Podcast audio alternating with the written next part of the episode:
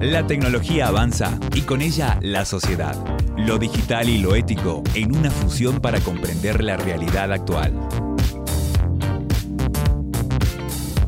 ¿Qué tal? ¿Cómo les va? Bienvenidos al podcast Vida Tecno, el podcast de la Cátedra de Ética Profesional de la carrera de Comunicaciones de la Universidad Católica de Salta. Los saluda el profesor Fernando González y semanalmente nos encontramos para hablar sobre temas de redes sociales, aplicaciones, sobre la vida tecnológica, como le llamamos, pero desde una perspectiva ética o problemas sociales, culturales que se plantean vinculados a la tecnología. Hoy vamos a comentar y vamos a quizás dar inicio a una serie de comentarios y análisis sobre una cuestión que tal vez eh, no la conocemos tan en detalle, aunque suponemos que existe. ¿A qué me refiero con esta presentación e introducción? A las reseñas falsas o eh, comentarios eh, falsos que se hacen a determinadas aplicaciones cuando nosotros ingresamos ya sea a Google Play o al Apple Store, encontramos una serie de aplicaciones, algunas nos gustan más, otras menos, y por ahí tomamos la decisión de ver de qué se trata de una determinada aplicación. Y nos encontramos con una serie de reseñas y de comentarios sobre las características y las bondades de esa aplicación.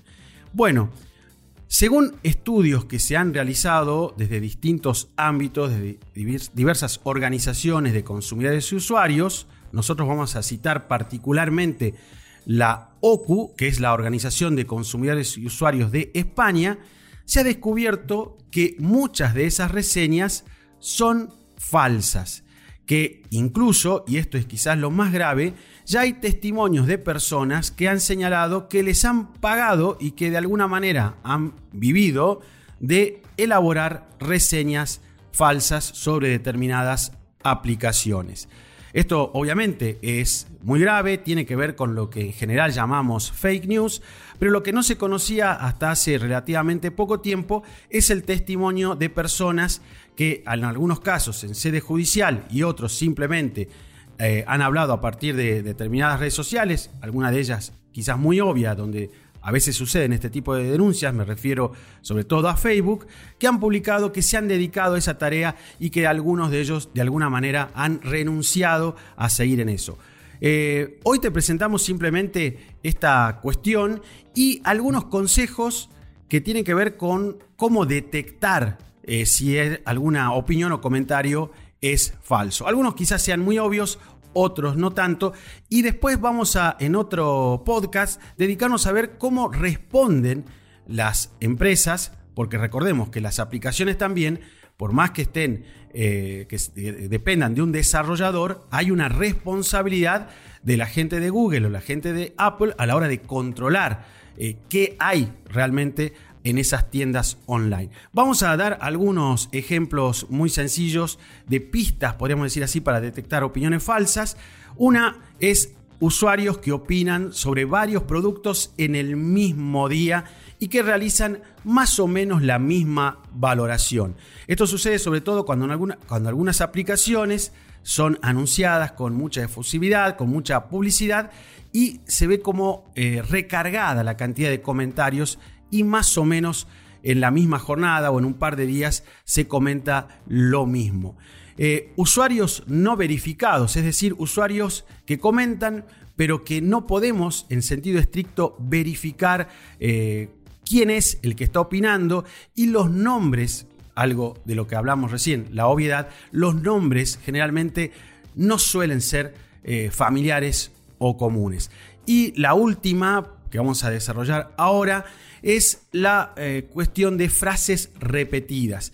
Esto eh, también hay que tenerlo en cuenta. No sucede con una sola aplicación. Es decir, vamos, para esto hay que, digamos, realizar una especie de investigación un poco más profunda, porque estas frases repetidas las vamos a encontrar en diversas aplicaciones, no tiene que ver solamente con una aplicación. Muchas de estas personas que se han autodenunciado diciendo de que ellos pertenecen a grupos que se dedican a hacer em, comentarios falsos, bueno, trabajan en definitiva para varias aplicaciones. Esto es también un elemento entonces a tener en cuenta.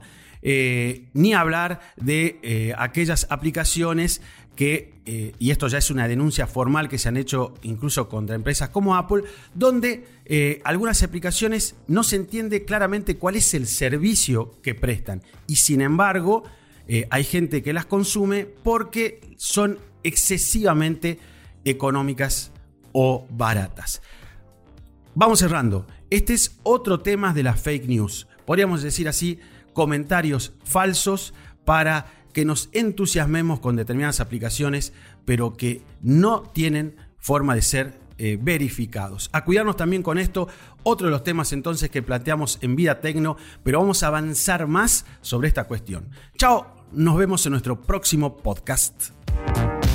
Nos encontramos la próxima con más Vida Tecno. El día a día de la tecnología lo encontrarás en Radio Casal